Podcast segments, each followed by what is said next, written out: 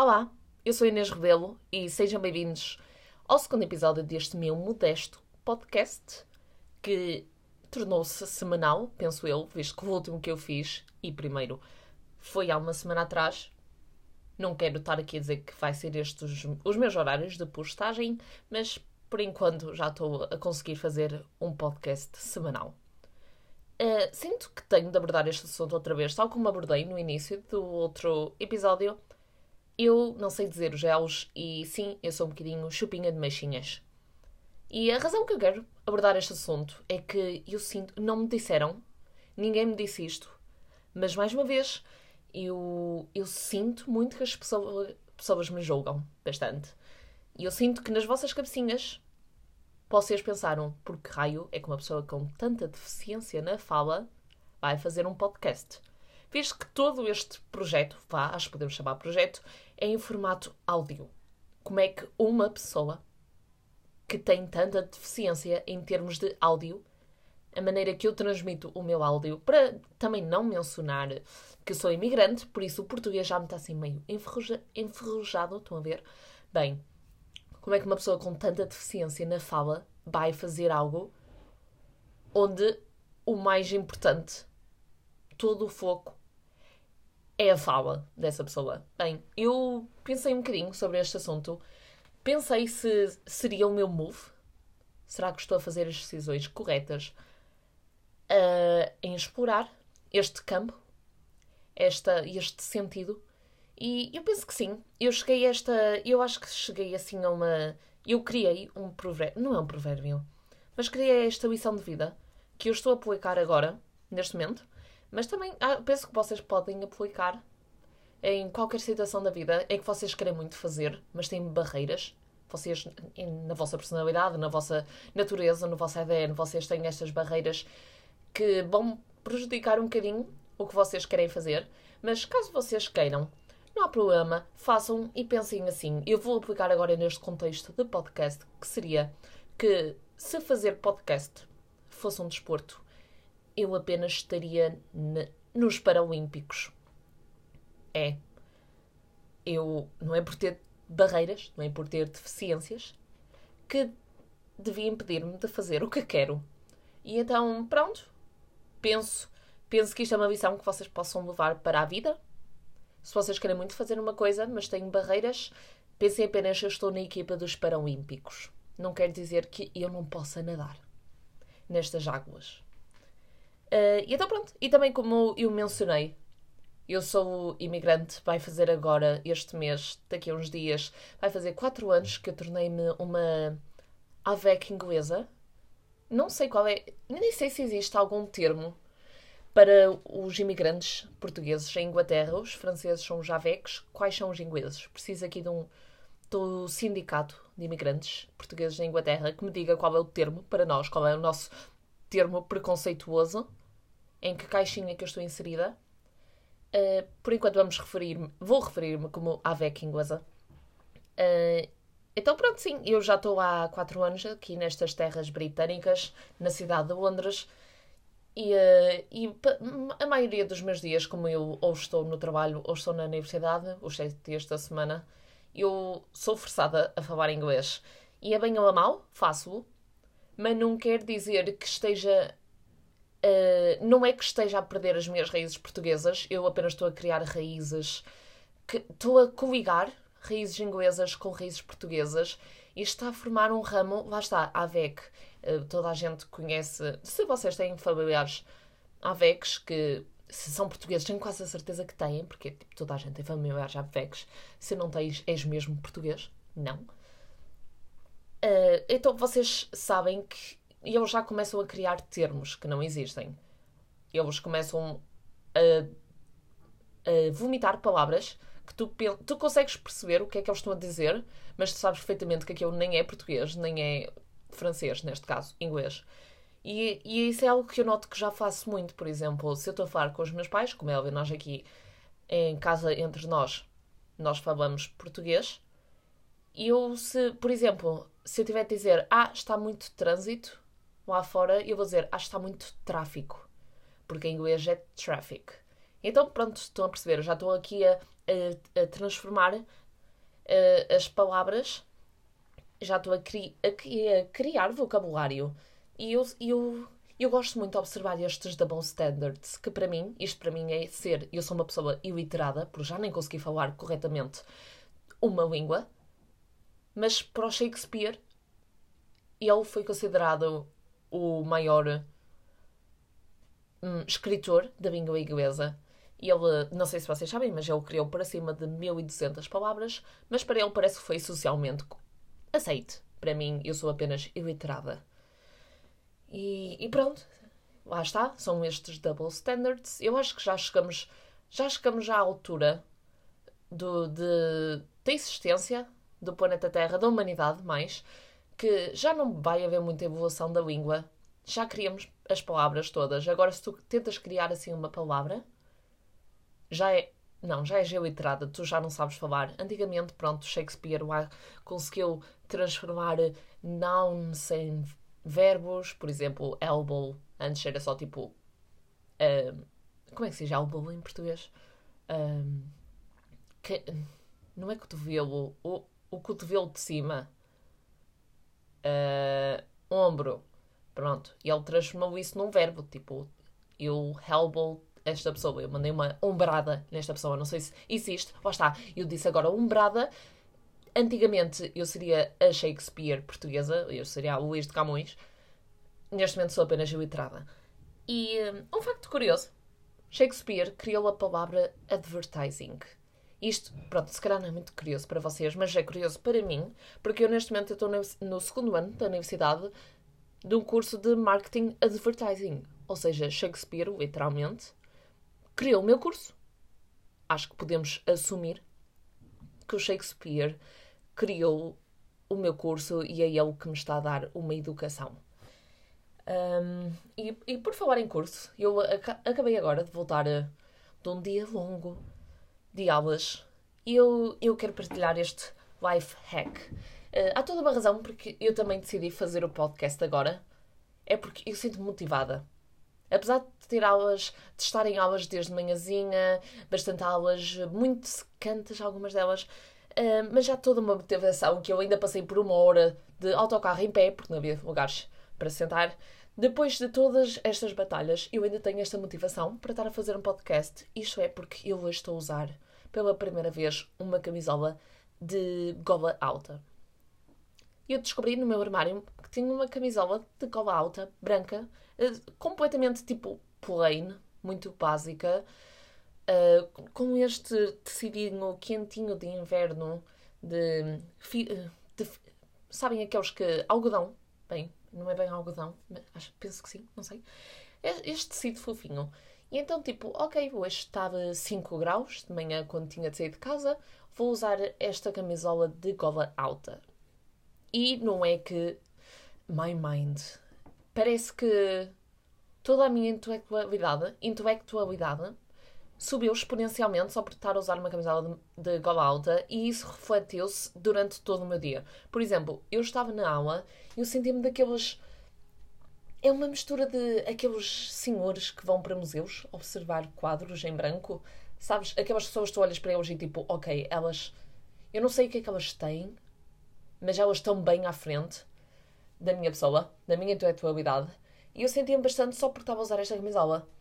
E então, como estava a sentir-me tão intelectualmente superior a toda a gente, eu até fui das que participei mais ao longo deste dia. Se a professora fazia uma questão à turma e eu levantava sempre a minha mão e mesmo que ela tentasse desviar o olhar de mim, porque eu já tinha respondido a 500 mil e eu ainda, eu era daquelas irritantes que gritava a resposta, tipo, é, é isto. E ela, ok Inês, tipo, uh, eu por acaso tinha pedido ao teu colega do lado, já é a quarta vez seguida que tu não deixas os teus colegas participar, podes por favor estar caladinha. E mais uma vez eu ignorava e, e, e, pronto, era, é esse o patamar que eu estou hoje. É esta motivação de querer falar, só porque tenho uma camisola de gola alta. Por isso, se sentes que estás numa altura do, da tua educação, do teu trabalho, estás assim meio uh, estagnado, que tu, queres participar, tu queres fazer um bocadinho mais, tu queres dar aquele passo extra, tu vestes uma camisola de cola alta e pronto, filho, tens a filha, a filha, não a filha, cruzes, mas tens a vida feitinha. E uh, então pronto, hoje estou-me a sentir bem, estou-me a sentir motivada. Tenho um bocadinho, vou dizer, excitação. Só por causa deste pedaço de tecido que me cobre o pescanhoço. E, e então, assim, hoje sinto-me sinto-me superior. Não, não me sinto superior. Mas sinto-me bem no meu corpo. E, uh, mas também a fazer uma pequena reflexão. Não foi bastante difícil eu sentir-me bem comigo mesma, com a minha sanidade mental, com a minha inteligência, qualquer, qualquer um desses uh, adjetivos. Não foi muito difícil, isto porque eu notei que estou rodeada de burros. Não, estou obrigada. Não estou rodeada de burros, mas eu hoje ouvi uma coisa que me fez pensar que me fez pensar. Não sei no que, mas fez-me pensar. E foi basicamente uma colega minha. Ela eh, foi a hora da pausa e ela quis ficar na sala. E então disse a uma outra colega minha se lhe pudesse fazer o favor de comprar uma Santos, visto que ela ia sair, comprava-lhe uma Santos e, pronto. Ela depois dava-lhe o dinheiro, essas burocracias todas. E essa tal outra colega, pronto. Entretanto, a aula começou e ela chegou com a Santos para a minha colega. E ela começou a comer a Santos. E não é que, do nada, ela simplesmente vira-se para a outra e diz: Esta Santos é vegetariana. Note-se que ela não é vegetariana. Ela não é que, que se aquela Santos tivesse carne, pronto, não há mal, porque ela não é vegetariana. Mas ela perguntou: Esta Santos é vegetariana? Ao que a outra responde: Não sei, não olhei bem, eu apenas peguei na primeira Santos que vi e pronto, comprei essa. E ela, ah, é que sabe a vegetariano. Bem, eu fiquei a pensar. E eu meti. Sabem quando vocês metem assim três dedos na testa, a segurar a testa para ela não cair à mesa? Onde vocês metem assim o vosso cotovelo na mesa? Aqueles três primeiros dedos, que é o indicador, o pulgar e o dedo do meio, o primo do dedo do meio meti assim na minha testa e fiquei a pensar: sabe vegetariano? O que é que isso quer dizer? Será que ela. Será que esta gente sabe algo que eu não saiba? Será que não tenho paladar? Não sei o que é saber a vegetariano? Bem, fiquei a pensar sobre isso e agora, se alguém tiver respostas, eu, como não vegetariana, se calhar apenas sou ignorante em todo este assunto, mas fiquei a pensar o que é saber a vegetariano. Pensava que havia mais fatores que indicavam se uma coisa era vegetariana ou não, não era bem pelo sabor. Mas pronto. Uh, mas uh, agora, falando em universidade, eu sinto que descobri esta semana que já não vou precisar de tirar um curso. Isto porque eu sinto que vem uma fortuna. Uma fortuna monetária está a chegar à minha pessoa e então, como sinto tanto que está a chegar, já nem sei se deva sequer levantar para ir para a universidade. Isto porque acontece que eu ultimamente tenho andado a manifestar dinheiro. Eu não sei se vocês são uma pessoa de energias, eh, de, dessa coisa toda, que tenho a certeza que vocês já sabem o que é que é, não preciso estar aqui a dizer o que é que é, porque agora toda a gente está muito into energias. Eu comecei a manifestar dinheiro, mas de uma maneira muito abstrata, muito abrangente. Ok, o dinheiro, toda a gente quer dinheiro, se calhar eu tenho de ser mais direta. E então eu estava a fazer um meu scroll pelo feed do Netflix e vejo que está lá uma, um documentário do Bill Gates. Não sei se vocês já, se não sei se vocês já viram. Se não viram, aconselho. Mas tem um documentário e eu vou-vos, sem spoilers, não, vai ter um, não é um spoiler, mas é vou-vos dizer mais ou menos o que é que é. Isto aqui é basicamente o que é que o Bill Gates está a fazer desde que se demitiu da Microsoft. Caso vocês não sabem, ele já não está dentro da, Microsoft, mas ele ainda está inserido em projetos. E este documentário é basicamente ele e a sua mulher a explicar neste novo projeto que eles estão a focar agora todos os seus resources, todo o seu tempo investimentos é neste projeto que basicamente eles viram numa notícia no jornal, enquanto ele ainda estava na, na Microsoft, leram que em países não tão desenvolvidos, países do segundo mundo, principalmente em África e Ásia, eh, que ainda há um número gigantesco de crianças que morrem só porque têm diarreia. E lá está, para nós ter diarreia é uma coisa normal. Não para mim. Só tive diarreia uma vez da vida. Que eu me lembro, não sei se tive em criança, mas é a partir da idade que nós já temos consciência e já, nos, já temos memórias de, da nossa existência. Só me lembro de ter diarreia uma vez na vida por isso não é uma coisa muito comum no meu dia a dia, mas trabalhando eu no McDonald's e na parte das limpezas, sei que diarreia é uma coisa muito comum nesta sociedade. E é ridículo pensar alguém uh, ter diarreia, ir a um restaurante mexicano e comer uma coisa, um taco mais picantezinho, cagar diarreia. É ridículo pensar que no dia a seguir vai bater as botas. Um, um mais mole vai ser a razão do fim da tua existência. Mas aparentemente isto é algo que acontece muito por uh, falta das condições sanitárias, obviamente, como vocês têm quase certeza que estão a par. E, uh, e então, basicamente, eles agora estão a tentar revolucionar o, o saneamento, uh, as, até as sanitas. Estão a ir a bastantes universidades e todas essas cenas a tentar revolucionar a sanita para conseguirem, basicamente, dar sanitas. Não é bem sanitas, só sanitas, mas pronto, esgotos, esgotos. A canalização. Bom, não, ok, eu não. Agora está-me a faltar o palavreado. Mas é basicamente tudo à volta. Tudo à volta de, de sanitas, cocós, e basicamente tentar melhorar as condições para essas pessoas para que elas possam ter diarreia como toda a gente, sem se ter preocupar com com uh, contactar uma agência funerária, né? E então, uh, e então pronto, eu vi esse documentário, achei bastante interessante uh, o Bill Gates estar inserido nesses mundos e, e achei um projeto bastante de se louvar, basicamente. Muito interessante. E isto aconteceu há uma semana atrás. E eu sinto que involuntariamente, não involuntariamente, inconscientemente, eu manifestei Lá está, eu disse-vos que estava a manifestar dinheiro e eu comecei a manifestar Bill Gates na minha vida. E agora o que eu vos vou contar é verdade, não quero saber se vocês já acham que é mentira ou não é, mas eu vou-vos relatar o que é que aconteceu. Isto aconteceu na semana passada. E eu estava a ver esse comentário com o meu namorado em minha casa e a minha mãe juntou-se a nós. Ou seja, vimos os três este comentário e não é que dois dias a seguir o meu pai está num café português aqui perto da nossa casa e ele liga à minha mãe a dizer: Romy, é o nome da minha mãe, já agora. Romy, podes vir aqui ao café? Está aqui uma senhora inglesa que tem um centro de explicações, ou dá explicações, ou sei qualquer coisa, e ela precisa de uma professora de língua portuguesa para dar aulas assim a um aluno. Consegue estar cá? Em 15 minutos. E a minha mãe, sim, já vou aí ter.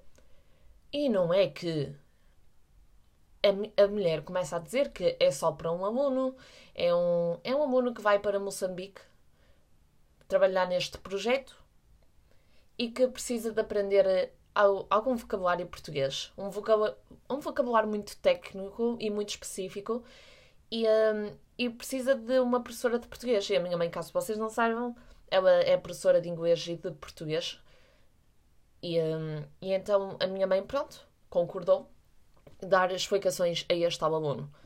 E então depois a minha mãe voltou a encontrar-se com a senhora para terem apenas uma reunião com mais informação antes dela se encontrar efetivamente com esse tal aluno. Um aluno, não quero pensar que é um jovem. Isto aqui é um, é um homem nos seus 30, 40.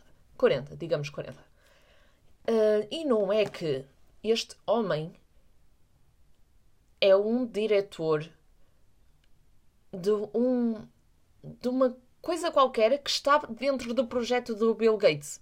Basicamente, este homem trabalha para o Bill Gates e é o diretor de um departamento qualquer. E lá está, ele vai emigrar para Moçambique com a sua família, porque é lá que o, o seu departamento está a trabalhar nesta, neste, neste projeto de, relacionado com sanitas. E, uh, e então ele precisa de aprender vocabulário bastante específico. Uh, vocabulário de merda, literalmente. E a minha mãe vai ser, está a ser neste momento, a que, a que está a ensinar, a ensinar a, este, direito, a esta pessoa bastante importante, né? Diretor de um projeto que faz, que é do Bill Gates. E, e está confirmado que a minha mãe já lhe deu uma explicação e, uh, e perguntou-lhe se, se ele está mesmo a trabalhar para o Bill Gates ou apenas um, assim, um projeto à parte, mas que está mais ou menos ligado. E ele disse: não, isto é mesmo para, para a fundação, para a instituição, não sei, do Bill Gates. E então estou a ver, neste momento, a minha mãe é a ponte que eu tenho com o Bill Gates. Eu manifestei dinheirinho, depois inconscientemente manifestei Bill Gates, porque tem dinheirinho, como todos sabemos, e neste momento a minha mãe é a ponte entre nós os dois. É, e é com isto que eu quero. É por isso que eu digo que sinto que estou a sentir uma fortuna a vir. Uh, e então, isto é algo que eu quero falar um bocadinho sobre as explicações que a minha mãe está a dar. Ela recebeu uma lista de expressões bastante específicas que o homem precisa de saber.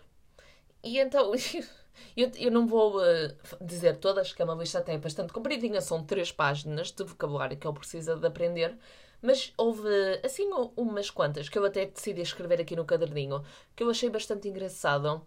Só imaginar a minha mãe a falar cara a cara com este diretor de qualquer, um homem de fato e gravata, estarem os dois numa sala, fechados, e a minha mãe com uma cara muito séria, olhar para os olhos deste homem e dizer: Eliminação segura da excreta. E o homem, muito britânico, a tentar repetir com aquele seu sotaque: Eliminação segura da excreta. Porque eles não sabem dizer os R's. Um, latrina de fossa. Latina. Hum. Oi, esta é tricky. Tenho de dizer à minha mãe. E eles não sabem dizer os R's, latrina, e ela ainda vai dizer latina de fossa. Ainda vai estar aqui a insultar os, os latinos. Tenho de dizer esta à minha mãe. Até vou escrever aqui. Atenção à palavra latrina. Outra palavra. Outra palavra, não outro termo. Buraco para defecar. E o homem lá diz buraco para defecar.